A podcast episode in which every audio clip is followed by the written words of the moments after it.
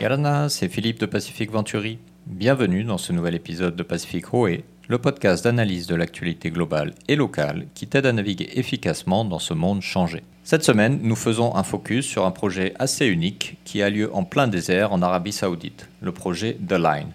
Une smart city née dans les sables qui repense la ville telle qu'on la connaît. L'occasion de se questionner sur l'avenir de nos villes actuelles, leurs possibles évolutions et adaptations aux besoins à venir. Et nous faisons le point sur le sujet des smart cities en général et de comment faire évoluer notre urbanisme localement en discutant avec Roland Haut, cofondateur de la société Glorytech, spécialisée notamment dans la technologie LiFi. À suivre donc une conversation avec Roland. À suivre donc une conversation avec Roland. Roland, bonsoir. Bonsoir Philippe. Merci de participer à ce podcast Pacifico. Est-ce que tu peux rapidement te présenter, s'il te plaît, pour nos auditeurs? Je suis l'un des trois fondateurs de la startup Glorytech et nous sommes spécialisés dans les services liés à la localisation. On appelle communément en anglais Location Based Services. Alors, est-ce que tu peux rapidement nous expliquer en quoi ça consiste? Notre, notre euh, startup euh, permet d'offrir, d'ouvrir des services à des consommateurs ou à des utilisateurs grâce à un point euh, de géolocalisation. Mhm. C'est le même principe qu'un haut-parleur dans un hall d'aéroport. Quand vous êtes proche d'un haut-parleur, vous entendez la voix de l'hôtesse. Lorsque mhm. vous êtes éloigné, vous n'entendez pas. D'accord. Et, quels sont du coup les applicatifs de, cette technologie hein? Euh, La première application et la plus facile, c'est ce qu'on appelle la diffusion d'informations. Mhm. À chaque point qui est identifié, nous sommes capables d'associer de l'information sous toutes ses formes, du texte, la vidéo, euh, de l'audio, un fichier PDF ou même un lien URL. D'accord. Alors, Roland, on t'a invité aujourd'hui parce que cette semaine, on s'intéresse au concept de, Smart City. Alors, c'est un concept qui est un peu fourre-tout et on ne sait jamais vraiment trop de, quoi il retourne. Est-ce que du coup, sous l'angle de, ton projet, euh, tu peux nous expliquer peut-être un peu plus comment on peut envisager euh, la, Smart City au niveau des nouvelles technologies? C'est vrai que la, Smart City, c'est un concept qui, qui dit tout et qui dit rien. Hmm.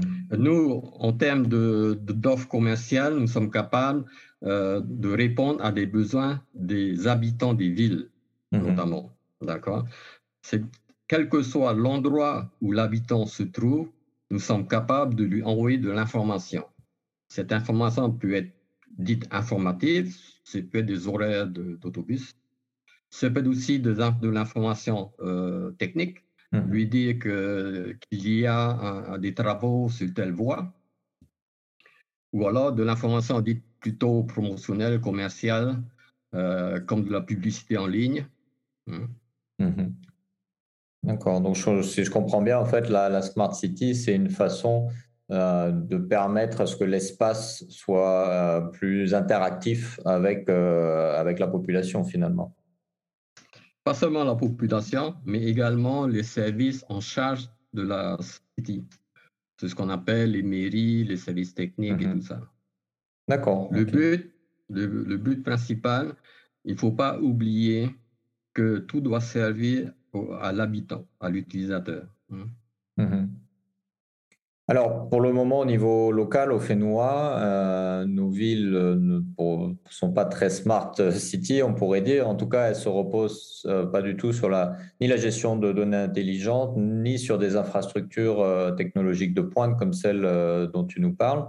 Du coup, à l'heure actuelle, comment on peut envisager de faire évoluer l'urbanisme local dans les années à venir pour offrir justement à nos citoyens des espaces collectifs un peu plus interactifs? En fait, tout dépend de ce qu'on appelle service euh, à l'utilisateur. Mhm. D'accord euh, Le premier service qu'une commune peut rendre à ses habitants, c'est par exemple, c'est de faciliter la circulation automobile. Mhm. En mettant des capteurs à des lieux appropriés, on devrait être capable de, de faire du routage. C'est ce qu'on appelle du routage, c'est être capable de dire à des personnes de prendre telle voie entre 8h et 9h du matin, ou alors telle autre voie entre 10h et 11h, parce que la circulation est beaucoup mieux euh, maîtrisée. Mm-hmm. Ça, c'est un exemple.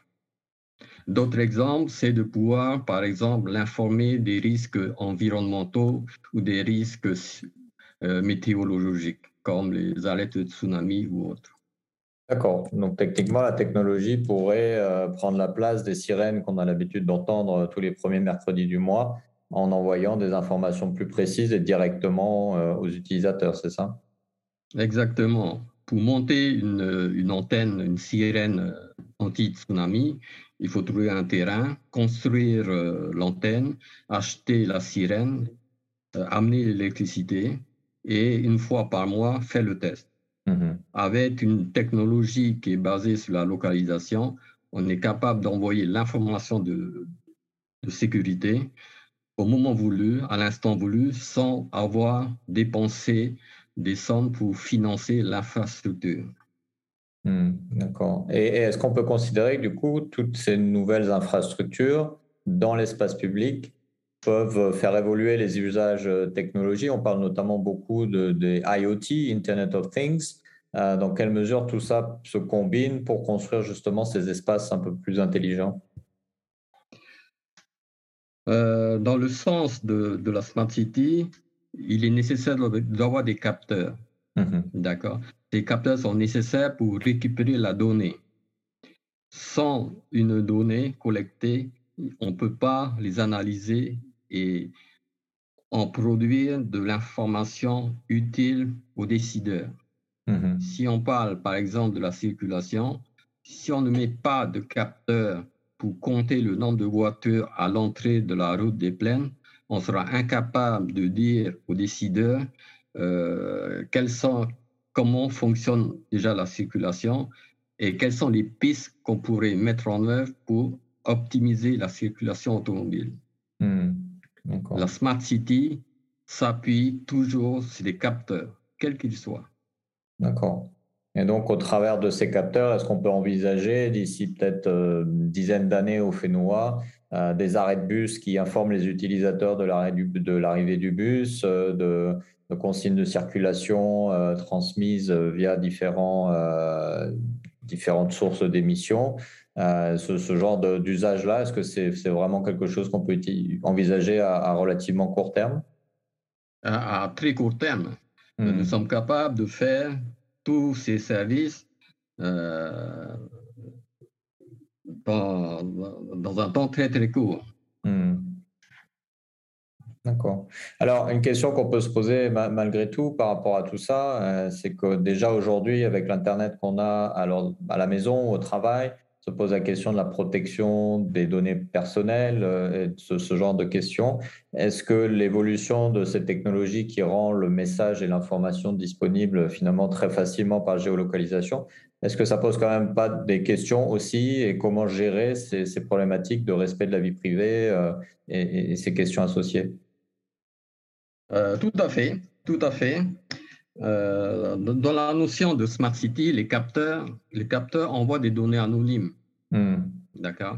Nous, par exemple, dans notre solution, l'utilisation de notre application est totalement anonyme. Nous ne demandons pas des données personnelles. Donc ça, c'est la première, la première raison, c'est que la première solution, il y a donc des données anonymes. Vous avez aussi le cas des applications qui demandent des données personnelles hein, pour pouvoir fonctionner. Et donc, ce cadre-là, c'est ce qu'on appelle le RGPD qui assure la protection des données personnelles, mm-hmm.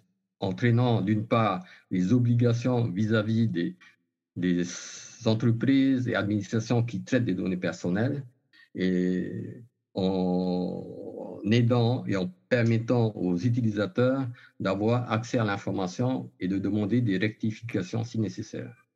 Hmm. D'accord. Donc en fait, si je comprends bien ce que tu dis, ce n'est qu'une évolution de la situation existante. Les outils réglementaires existent déjà. Il faudra juste en étendre l'application à ces nouveaux usages ou à ces nouveaux éléments qui s'ajouteront dans le paysage. Exactement. le RGPD a bien évolué depuis, depuis les, les, débuts et donc toutes les nouvelles évolutions liées aux nouvelles technologies sont prises en compte et maintenues dans le cas du RGPD. Hmm. D'accord. Alors du coup, euh, ma dernière question pour toi, pour les, décideurs publics qui, écouteraient ce podcast, quelle serait ta, recommandation s'ils souhaitent s'engager vers bah, une modernisation, une digitalisation des infrastructures publiques, ou tout simplement s'ils ont l'envie bah, voilà, d'offrir des services nouveaux et additionnels euh, à leur population? Euh, Les décideurs ont mis en place une stratégie liée à la mise au, développement de la digitalisation et du numérique. Euh, notre solution euh, permet à ces décideurs d'avancer beaucoup plus vite dans la mise en œuvre de leur stratégie. Nous sommes capables euh, d'envoyer de l'information pratiquement sur toute la surface du territoire polynésien. Hmm. D'accord, donc, donc techniquement, là, c'est très possible d'évoluer assez rapidement vers, euh, vers des, des, nouveaux usages urbains et, vers les smart cities dont on entend parler depuis quelque temps. Hein. Exactement. Aujourd'hui, la première euh, technologie qui permet d'identifier une localisation est le GPS. Mm-hmm. Tous les smartphones disposent du GPS qui est capable de donner une, une position géographique. Donc, en termes d'infrastructure, il y a zéro euh, dépenses d'investissement à faire. Hmm. Le GPS, il existe. Euh, Effectivement, d'accord. Ok, bah écoute, Roland, merci beaucoup euh, pour tes, éclaircissements et, bah, du coup, on aura hâte de voir un peu à quoi ressembleront les smart cities du Fénois dans, dans les années à venir. Merci. Même si la pandémie a mis un peu en pause les réflexions sur la Smart City, car nous nous sommes avant tout concentrés sur nos chez nous du fait des confinements, bien des évolutions se poursuivent dans ce domaine. Le projet saoudien dont nous parlons dans la newsletter d'aujourd'hui pose de nombreuses questions quant aux évolutions que cela suscitera, mais comme nous l'évoque Roland, il semble que localement, en tout cas pour le moment, les outils de cadrage soient déjà présents et prêts à ces évolutions. À surveiller de près et de voir les bénéfices que cela apportera à nos villes.